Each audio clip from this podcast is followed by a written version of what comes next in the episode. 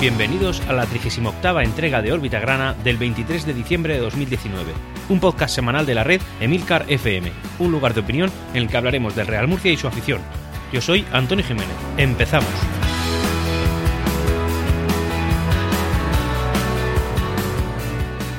Al final yo llego a la conclusión de que no sé con qué Real Murcia nos vamos a encontrar cada semana.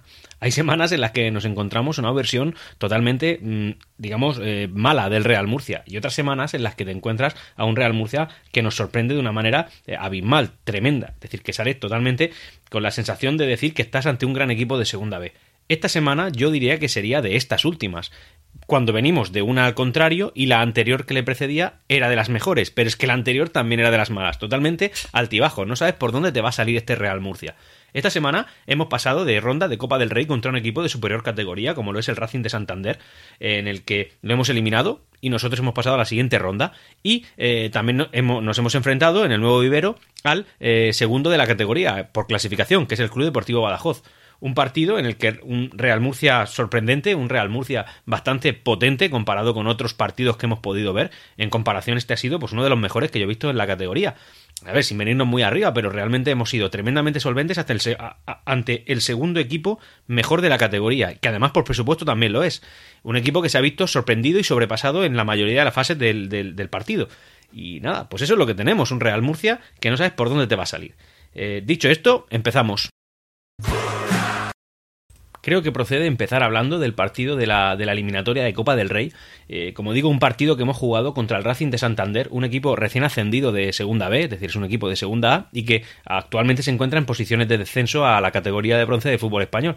Son datos que están ahí, es decir, que no nos estábamos enfrentando posiblemente, y deportivamente hablando, al equipo más potente de la, de la categoría, aunque es una categoría superior, pero bueno, hemos jugado en el Enrique Roca contra el Racing de Santander y hemos ganado 1 a 0. Hemos ganado 1 a 0. Este partido tenía varias connotaciones importantes, como lo son, por ejemplo, la económica ya que además de lo que pudieras percibir por ingresos de taquilla, es decir, porque todos los abonados pagábamos, todos los que quisieran asistir al partido tenían que pagar su entrada, como corresponde en estos partidos, eh, bueno, pues además de eso, por pasar de eliminatoria, el Murcia se iba a embolsar unos 35.000 euros. 35.000 euros a los que, o sea, esto ya son unos ingresos que el Real Murcia no se esperaba desde un principio a los que hay que sumarle los de ganar la Copa Federación con sus correspondientes taquillas, es decir, unos 93.000 euros, más las correspondientes taquillas que hayan eh, habido, porque en las últimas si mal no recuerdo, había que pagar entrada, cosa que también corresponde en este tipo de partidos. Así que al final el Real Murcia se ha encontrado por la buena idea de participar en una competición, mm, consideremos la menor si queréis, pero bueno, la hemos ganado, ahora ya no es tan menor. Y yo me incluyo en ello. Yo al principio, pero bueno, Copa Federación es solamente un medio para un fin. Pero bueno, resulta que ha sido una competición que a, la afición murcianista no, no, ha venido muy bien, sobre todo psicológicamente. Estamos ahora mismo eh, viviendo una época de penurias deportivas, es así. Nosotros somos el Real Murcia, no estamos acostumbrados a competir tantas temporadas, nunca en la historia ha sucedido en Segunda División B. Y la verdad es que ganar este, esta competición pues nos sirvió de acicate y de, y de revulsivo para que la afición volviera a despertar. Cosa que también ha sucedido porque al final en todos estos partidos a los que hay que pagar la entrada, pues está yendo, mm, bueno, está yendo bastante más gente incluso de la que se esperaba.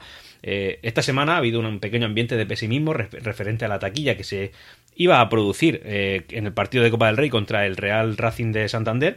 Eh, la verdad es que la entrada no fue de las más potentes, pero sí que fue una entrada bastante a tener en cuenta, superando los 4.000 espectadores, todos ellos pagando sus taquillas. Bueno, como digo, la taquilla más 35.000 euros. ¿Qué antecedentes deportivos nos encontramos? Bueno, pues nos encontramos con un Racing de Santander que cada vez que ha venido al estadio Enrique Roca, ahora Enrique Roca, cuando venía el Racing de Santander, lógicamente era la nueva condomina, eh, bueno, pues en, las tres veces que nos ha visitado, además curiosamente en tres categorías diferentes como lo son eh, bueno la primera fue hace 12 años y fue un equipo que fue un partido que se disputó en primera división. Luego vino otro partido en segunda y después otra en copa. Bueno en los tres el Real Murcia ha ganado. Bueno sumémosle otro más de Copa del Rey en el que el Real Murcia ha vuelto a ganar siendo el Real Murcia un equipo en una categoría inferior al rival. Dicho esto, damos paso a nuestro compañero Emilio Cano desde el estadio Enrique Roca.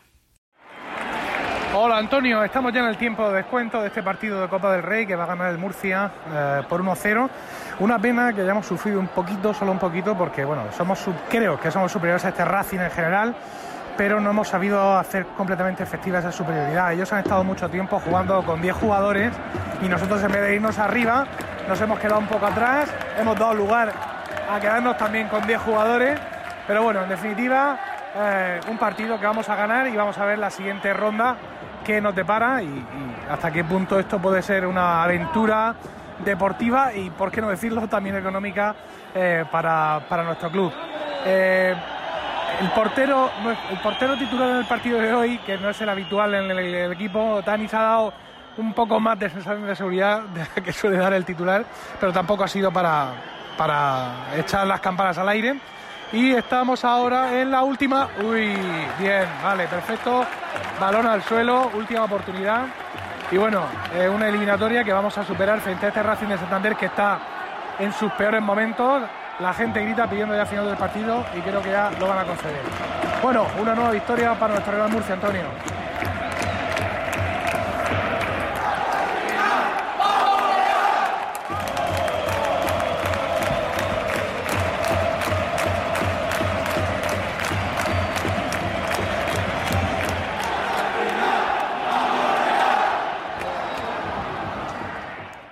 Muchas gracias, Emilio. Un dato que quería dar yo aquí a la audiencia de Órbita Grana, decir, bueno, Emilio Cano es una de las personas más importantes dentro del podcasting español, es el propietario de la red de FM y es el precursor de este, este eh, podcast Órbita Grana. Eh, os recomiendo encarecidamente que entréis a la página de, a la página de Emilcar FM, es emilcar.fm, en la que nosotros estamos incluidos, una, una cantidad de podcasts bastante importantes, todos de mucha calidad, de temática diversa, desde luego, para todos aquellos que os hayáis iniciado en el mundo del podcast a través de Orbitagrana, es buen momento para empezar a probar otras cosas, temáticas que os puedan interesar, tecnología, ciencia, eh, información, empresa, educación, lactancia materna, en fin, os lo recomiendo encarecidamente. Y para Órbita Grana es un lujo que una persona tan conocida dentro del mundo del podcasting pueda eh, sacar tiempo para aparecer cada vez que yo se lo requiero y cada vez que él tiene a bien aparecer, cosa que, en fin, le agradecemos enormemente y bueno, él ya sabe que puede entrar en órbita grana cada vez que, le apetezca. Y bueno, al final el resumen del partido es que la primera parte fue un auténtico monólogo del Real Murcia, un Real Murcia fuerte, solvente, que tuvo siempre contra las cuerdas al Racing de Santander. Fue el momento, casi al principio de la primera parte, cuando marcamos el gol. Y luego una segunda parte en la que, por imperativo, es decir, por imperativo, porque si no, nada podían hacer, el Racing apretó. Pero es que apretó porque tenía que hacerlo, lógicamente. Se llegó a quedar con 10, nosotros también, pero en cualquier caso, miedo pasamos el justo. Cosa que mm, habla bien de la defensa. Si os dais cuenta, podemos decir muchas cosas de la marcha deportiva del Real Murcia, pero luego el tema, pero el tema de los goles lo tenemos medio controlado, pese a que, desgraciadamente, y en mi opinión, los porteros no están siendo lo, todos los solventes que nos gustaría. Eh, bueno, Lejárraga ya lleva varias intervenciones en las que no está siendo, en fin, no está siendo de mucha ayuda, la verdad, transmite más inseguridad que otra cosa, aunque también es verdad que ahí está el hombre y alguna para, lógicamente. Y Tanis Marcellanes, pues no muy diferente, no muy diferente. En Copa del Rey lo hizo muy muy bien. En este partido contra el Badajoz nos ha dado algún susto, incluso hasta se ha podido lesionar, también lo digo. Todavía estamos esperando a que se pronuncie el club, pero desde luego el, hombre se ha llevado un golpe, ha, jugado medio cojo la, la segunda parte, con una venda ahí bastante, en fin, bastante aparatosa. Bueno, ¿y ahora qué es lo que nos depara la siguiente eliminatoria de Copa del Rey? Pues bueno, el sorteo ya ha tenido lugar, así que sabemos el rival que nos enfrentamos y es un Primera División. El tema es que es un Primera División de esto de nueva hornada, que en fin, de, ciudades pequeñas, con no mucha trayectoria en Primera División, pero que bueno, un equipo de Primera División, el Club Deportivo Leganés. Eh, nos enfrentaremos a ese equipo con el que la mayoría de enfrentamientos con él, bueno, la mayoría no, sino la totalidad, los hemos tenido en Segunda División. El Club Deportivo Leganés es un equipo de segunda fila de la Comunidad de Madrid que se ha encontrado en Primera División. Yo creo que eh, casi, de, casi que de casualidad, pero al igual que el Getafe, que me parece más o menos primo hermano de este, eh, es un equipo que está bien gestionado, es un club que está siendo bien dirigido y al final resulta que ha dado con sus pies en Primera División y lleva ya varios años. Es decir, ya no es un el típico florecilla que se planta en Primera División, que le dura la, la fiesta un año y ya no se vuelve a saber nada de él. Esto no, esto ya es un equipo más solvente. Así que, bueno, nos vamos a enfrentar a un equipo fuerte un equipo que nos puede hacer daño, lo vamos a hacer en Nueva Condomina, perdón, en Enrique Roca, y bueno, intentaremos pasar de eliminatoria, pero sí que es verdad que no es tan vistoso como podría haber sido otro equipo pues de más, más calado, digamos. También es verdad que esto a lo mejor, con suerte, si apretamos mucho, nos encontremos con otra eliminatoria más de Copa del Rey pasada, aunque ya digo que yo creo que al final lo que tenemos que priorizar es la liga, pero la Copa del Rey ya no es por el componente deportivo, que siempre, el Real Murcia para nosotros siempre tiene que ser el vencedor de todos los encuentros.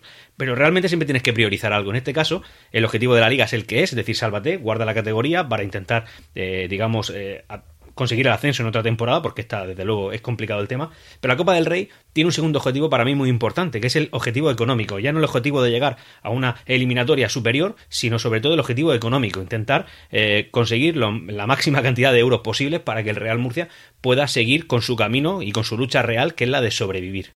Y ya como último dato referente al tema de la Copa del Rey, que no atañe a nuestro Real Murcia, pero sí a nuestro estadio, el Enrique Roca, eh, bueno, se enfrentó otro eh, días después de nuestro partido, tuvo lugar otro, que era el que enfrentaba el Palmar contra el Getafe, partido que finalizó 1-2, el Palmar quedó eliminado como en fin, cabía esperar, todas las quinielas eran, decían eso, porque ya aquí esto es un primera división contra un tercera, no un segunda B contra un segunda, hay ya tres categorías de diferencia. Bueno, pues nada, tuvo lugar ese partido sin incidencias, pasa el Getafe y nosotros que nos alegramos también, porque oye, han participado en la Copa del Rey por primera vez en su historia, nos alegramos mucho por el Palmar y que, en fin, que pudieran estar a gusto en nuestra casa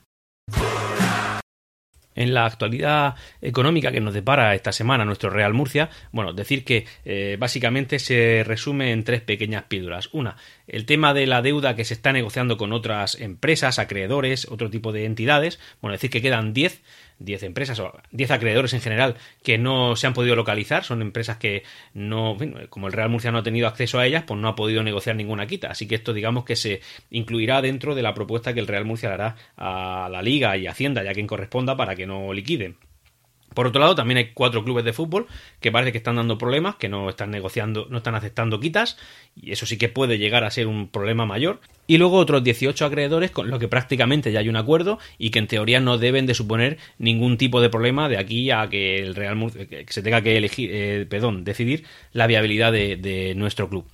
Por otro lado, y debido a, por lo visto, un problema que ha salido en la verdad, y es que el Real Murcia tiene denuncias actualmente por un importe cerca de 90.000 euros, es decir, por parte de esos acreedores a los que no, con los que no se ha llegado a ningún acuerdo, tienen denunciado al Real Murcia como es lógico y como corresponde, y eh, por un importe total aproximado de unos 90.000 euros. Esos 90.000 euros impiden que el Real Murcia pueda fichar en enero. No obstante, teniendo en cuenta eso, se adelantó Cobacho y dijo que la idea del Real Murcia es no fichar. Aunque yo creo que más que ideas simplemente son circunstancias. Cualquier club que aspire a poco, si no fuera por un tema económico, en las circunstancias que el Real Murcia se encuentra actualmente, eh, ficharía. Ficharía para conseguir un mayor rendimiento deportivo y, lógicamente, llegar a, pues, en fin, a mayores metas deportivas. Eh, si resulta que se casan estas dos noticias, oye, el Real Murcia está denunciado por 90.000 euros y, por otro lado, el Real Murcia no tiene intención de fichar, oye, blanco y en botella. El Real Murcia no ficha porque no puede y lo que van a intentar es tirar con lo que hay. Eh, Resulta también que no sé si con motivo de aligerar la plantilla o con motivo de, de, pues algún acuerdo que haya conseguido el jugador, eh, Kevin, Kevin es un jugador que ahora mismo está en nuestra plantilla, bueno, pues ha rescindido su contrato con el, con el Real Murcia. Actualmente no, la verdad es que no sé cuál va a ser su destino, pero en cualquier caso, pues le deseamos la mejor de las suertes a este jugador. También, y como dato curioso, referente al tema económico, oye, pues resulta que el Real Murcia llega a acuerdos con muchas empresas, con muchas empresas, pero también tiene que explorar otra vía de ingresos alternativa frente a las tradicionales que ya tiene y que, general, y que generalmente mueve. Y en este caso hay una nueva operadora móvil virtual, es decir, una compañía que te proporciona internet y llamadas y mensajes de texto, en fin, servicio telefónico móvil en tu teléfono que se llama Movilgrana. Me gusta mucho el nombre porque yo soy muy, muy, en fin, me gusta mucho el tema de la tecnología móvil y lo sigo mucho. Y resulta que ha salido esa empresa que se llama Movilgrana. Todo aquel que se pase a esa compañía, pues resulta que una parte de ese dinero que mensualmente va a ingresar la empresa se la va a automáticamente dar al Real Murcia en modo de, pues a modo de, patrocinio, entiendo, o, simplemente un acuerdo que han llegado. Así que nada, oye, que lo sepáis que eso está ahí y ¿por qué no? Yo, pues a mí me va a encantar ver, mi, encender mi teléfono y cuando vea arriba, en vez de ver eh, típica empresa de siempre que te llaman 35.000 millones de veces, ver ahí Movilgrana Oye, eso a mí me impone, ¿qué quieres que te diga? A mí me gusta, móvil, grana, me lo apunto. No nos patrocinan, pero bueno, a mí me, es un dato económico y yo aquí lo aporto. Ya eran unas pequeñas píldoras informativas antes de pasar ya al tema del partido de liga y la clasificación. Y nada, decir, por un lado, eh, Javier Tebas ha sido proclamado como presidente provisional de la liga sorpresa, magia, sorpresa. Ha presentado 34 de 42 avales que necesitaba del total. Ya os comenté en un órbita gran anterior que él se presentaba, que dimitía como presidente de la liga, pero que se volvía a presentar, que esto era un mecanismo, digamos, ordinario de la liga para la elección del presidente y dije que esto es muy raro, muy raro, algo muy gordo tendría que haber pasado, pese a que ha pasado muchas cosas gordas, pero bueno, algo muy gordo tendría que haber pasado para que este señor no saliera, eh, digamos, elegido. Bueno, pues magia, la magia ha obrado y, oye, sigue el hombre, sigue el hombre.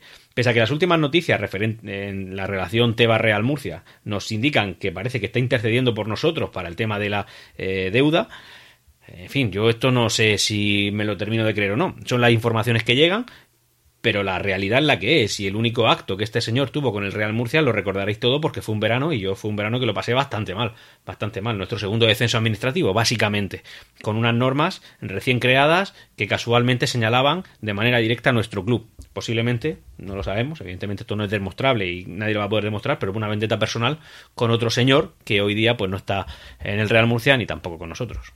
Y otra noticia que hoy he creído conveniente traer aquí, pese a que no sea del Real Murcia, pero sí que es un dato curioso, y no es que sea de eh, una noticia del Cartagonova, sino que, en fin, es curiosa.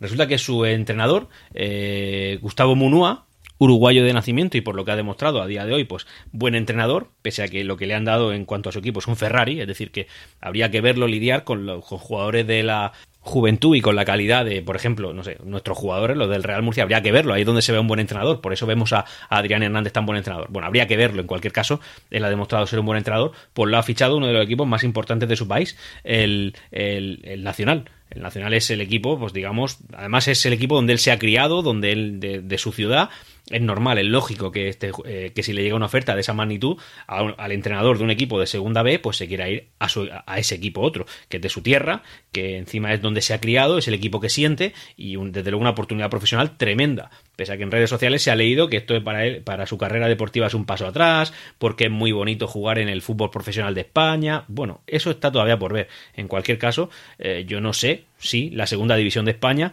eh, da tanto caché como la primera división de Uruguay. creo que sí, pero está la cosa 50-50, digamos. Ahora estaremos expectantes a ver a qué otro entrenador fichan para llevar a cabo su proyecto, eh, qué tal lo hace y si esto realmente va a desestabilizar a un club eh, o no, no lo sabemos. En fin, estaremos pendientes y lo, veremos.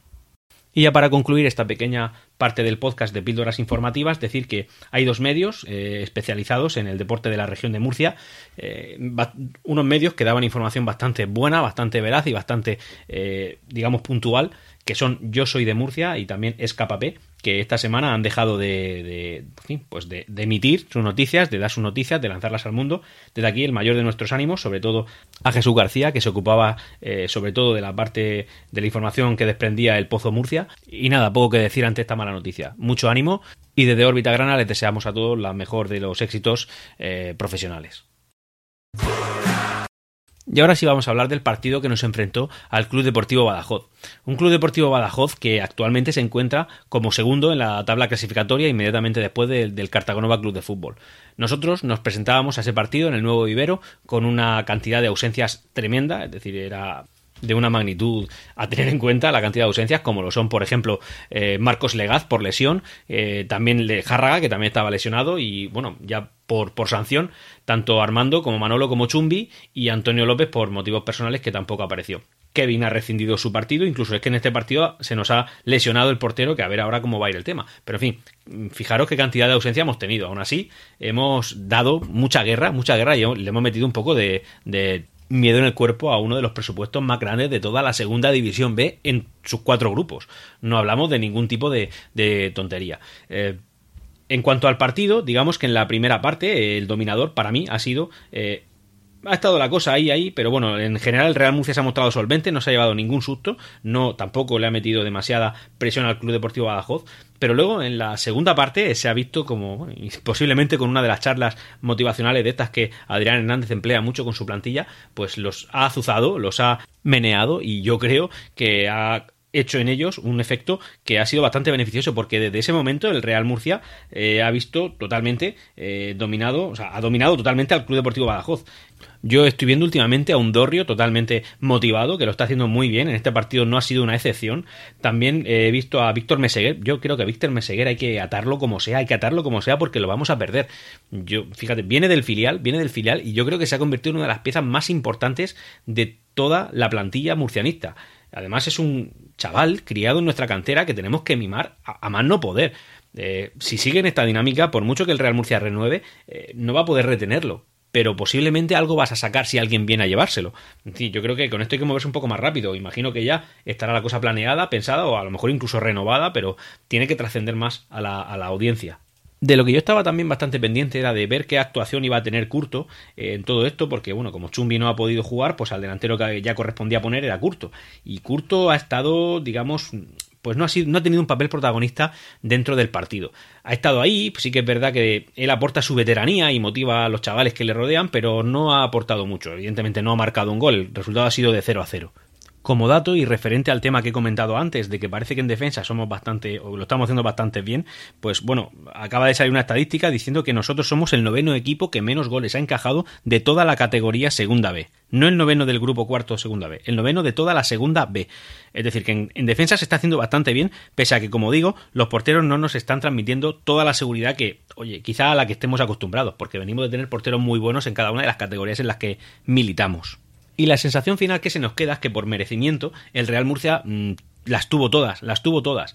Eh, al final del partido, justo al final, prácticamente en el descuento, el Club Deportivo Badajoz se intentó acercar de una manera bastante, digamos, liviana, bastante eh, mansa, y no hizo nada. Pero el Real Murcia cada vez que se acercaba lo hacía con algo más de mordiente. Tuvo un par de oportunidades que eh, dieron un susto importante. Además, al final una de Víctor Meseguer, que el portero tuvo que pegar la estirada de una manera bastante ágil y consiguió atajar el, balón, pero realmente yo lo veía adentro.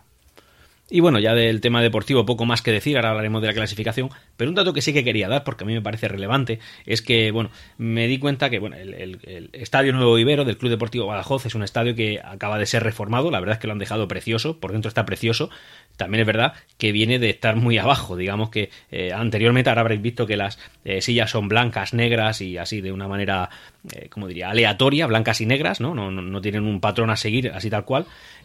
Bueno, pues antes eran azules con lo, las últimas sillas de cada una de las filas en color blanco, digamos que sería una pequeña filita blanca, todo azul y una filita blanca. Y hará un dos años por ahí, no mucho más, porque este estadio creo que ha sido reformado este año el anterior, aficionados granas que se acercaron a ver ese partido, del por cierto, en este partido también han habido aproximadamente unos 40 personas del Real Murcia que se han desplazado una distancia entre 600 y 700 kilómetros solamente para ver este partido. Esos son auténticos héroes, auténticos héroes. Dicho eso, eh, como digo, ahora un par de años se reportaron unas fotos en las cuales eh, generalmente la afición visitante la, ubican en lo que sería el fondo sur del estadio, porque ese, ese fondo lo tienen totalmente vacío, la afluencia a ese estadio no es muy grande. Bueno, reportaban unas fotos en las cuales se veía como eh, pequeños brotes de, de, de, plantas eh, salían de los propios asientos, del tiempo que eso estaba en desuso ahí y sin ningún tipo de mantenimiento, es decir, un abandono total y absoluto. El estadio lo han dejado precioso, la verdad, y como es tradicional en, en, las gradas pues reza algunos rezan algunas palabras por ejemplo en la de frente ponía Club Deportivo Badajoz en el de la derecha ponía 1905 y a todo esto que me pongo ya a pensar digo 1905 de qué bueno pues resulta que este Club Deportivo Badajoz el anterior, que ya ha desaparecido, era de 1905 y, eh, desgraciadamente, dejó de existir a los 107 años de historia. 107 años de historia, tela, ¿eh? eh Vaya por delante que yo mmm, respeto máximo y absoluto a toda aquella persona que apoye el equipo de su tierra. Y si solamente tienen un equipo, a ese equipo hay que apoyarlo a tope, ¿vale? Pues este Club Deportivo Badajoz desapareció. Y en el año eh, 12 fundaron otro club con el mismo escudo y el mismo nombre que se llama Club Deportivo Badajoz 1905. Ese es su nombre, ¿eh? Club Deportivo Badajoz 1905. Y yo todo esto lo digo y lo recalco porque creo que tenemos que poner en valor lo que en Murcia estamos haciendo. Estamos eh, sufriendo penurias deportivas por mantener a nuestro club vivo, que yo creo que es lo más importante y lo que impera en todos los aspectos, mantener a nuestro club vivo, evitar que desaparezca. Evidentemente, si en otra ciudad, por circunstancia económica, ha llegado a desaparecer, pues evidentemente, si no tienen otro club, pues tendrá que fundarlo y crear su propia afición y su propia historia. Pero lo que no creo que sea correcto es que ese nuevo club quiera un, digamos, ocupar exactamente el mismo lugar que ocupaba el club extinto. No, eres otro club, respeto absoluto, pero eres otro club. No puedes coger los símbolos, no puedes coger los datos de otro y presumir de ellos, como en este caso el 1905. Esa coletilla está allí. Eh, no lo digo ni mucho menos por menospreciar a otros clubes, insisto, lo digo por poner en valor lo que en Murcia estamos haciendo, porque mucho esfuerzo nos está costando, muchos años de sufrir nos está costando y mucho tiempo de no ver fútbol de élite nos está costando como para que esto no sea importante para nosotros.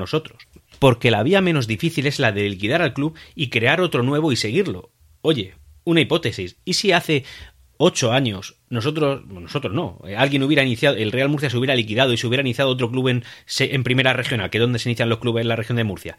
Pues resulta que en dos años después ya estaríamos en la misma situación como poco deportiva, porque claro, de primera regional, preferente, tercera, segunda B, ya estaríamos en segunda B. Y ya estaríamos libres de deuda, y esto estaría arreglado y que bien, y jiji, jaja Pero no, nosotros estamos sufriendo mucho y estamos eh, aguantando mucho y estamos eh, tirando mucho del carro como para que eso no sea importante. Como digo, eh, lo que está haciendo esta afición es titánico. El Real Murcia es un club que está demostrando ser inmortal. Inmortal. Vale, a veces quedo de soberbio, pero es que eso hay que ponerlo en valor. No puede llegar cualquier aficionado de cualquier club y achantarnos porque nuestro club deba dinero.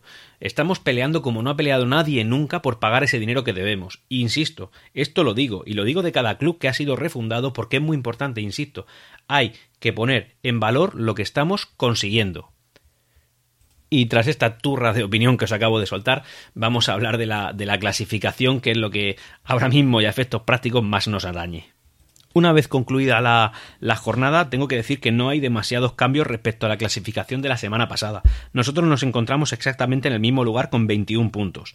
Eh, al final lo que importa son las distancias que marcamos respecto a nuestros objetivos, que son, por ejemplo, como digo, nosotros tenemos 21 puntos y el siguiente, el puesto de playout, lo tenemos a 19, es decir, a dos puntos, la misma distancia que teníamos antes de esta jornada. Eh, digamos que el, el playout ha subido un punto, pero como nosotros también lo hemos sumado, pues a nosotros no nos afecta. Así que es verdad que hay una jornada menos, así que estamos un poco más cerca de la salvación.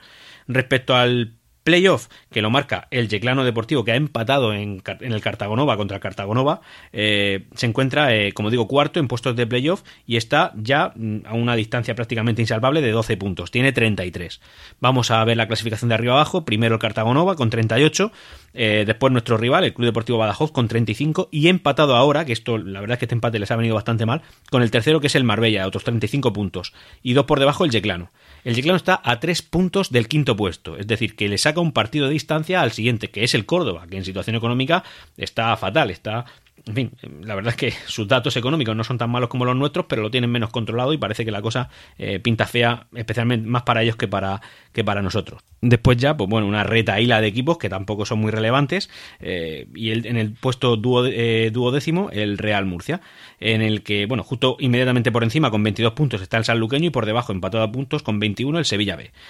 un punto por debajo el Universidad Católica y luego ya otro punto por debajo el Algeciras y el Talavera en puestos de play-out. El descenso, otro punto más, a 18. Es decir, estamos a 3 puntos del descenso, del descenso directo. Y aquí ya empiezan a haber algunas distancias. Por ejemplo, con el siguiente serían dos puntos Villarrubia, después otro punto Mérida y después dos puntos más Granada B. El colista ahora mismo se encuentra a unos 6 eh, puntos de puesto de salvación. Así que ya se están definiendo claramente las, las. En fin, quién va a pelear por arriba, quién por abajo. En cuanto a nuestro estado de forma, pues teniendo en cuenta que los partidos de Copa y Copa Federación no cuentan, que los contamos por victorias, eh, solamente los de Liga, bueno, diríamos que en, los últimos cinco partidos, en la, una hipotética clasificación de los últimos cinco partidos, nosotros sí estaríamos en el puesto octavo con siete puntos. Es decir, en cinco, en cinco partidos, siete puntos mitad de tabla, mitad de tabla, ni fu ni fa, no llegaréis arriba. Eh, los primeros que estarían, mira, por ejemplo, el primero sería el Club Deportivo Badajoz con 13 puntos, ¿eh? Ojo, al que, al que solamente nos ha sumado un punto y después sería el Yeclano con otros 13 puntos. Bueno, y llegados a este punto, a este punto, pues ya toca despedirse, primero con una petición y después con una pequeña información. La petición, bueno, como estamos en Navidades, yo voy a pedir un regalo. Y ese regalo va a ser que todos aquellos que escuchéis Orbita Grana le recomendéis el podcast a un amigo. De esa manera, pues mucha gente que no conoce el mundo de los podcasts puede entrar a través de un tema que les guste, que sea el Real Murcia, y gente que sí conozca el tema de los podcasts, al menos que sepan que hay un podcast dedicado en exclusiva al Real Murcia, que es Orbita Grana. Así que os pediría ese favor y por supuesto lo agradecería, os lo agradecería un montón.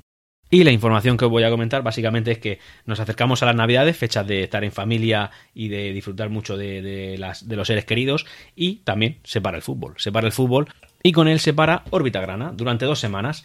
Eh, es decir, hoy es día 23, se publica el podcast, así que el día 30, lunes 30 y el, lunes 6 no habrá entrega de Órbita Grana, pero sí la habrá ya el lunes día 13, que volveremos con muchas ganas, energías renovadas y posiblemente algunos regalos de más y también unos kilos y habiendo disfrutado un montón de la familia. Desde Órbita Grana os deseamos unas muy felices fiestas, una genial entrada de año y mucho, mucho murcianismo. Y hasta aquí Órbita Grana. Espero vuestros comentarios en emilcar.fm barra Órbita Grana. Ah, y... ¡Siempre Real Murcia!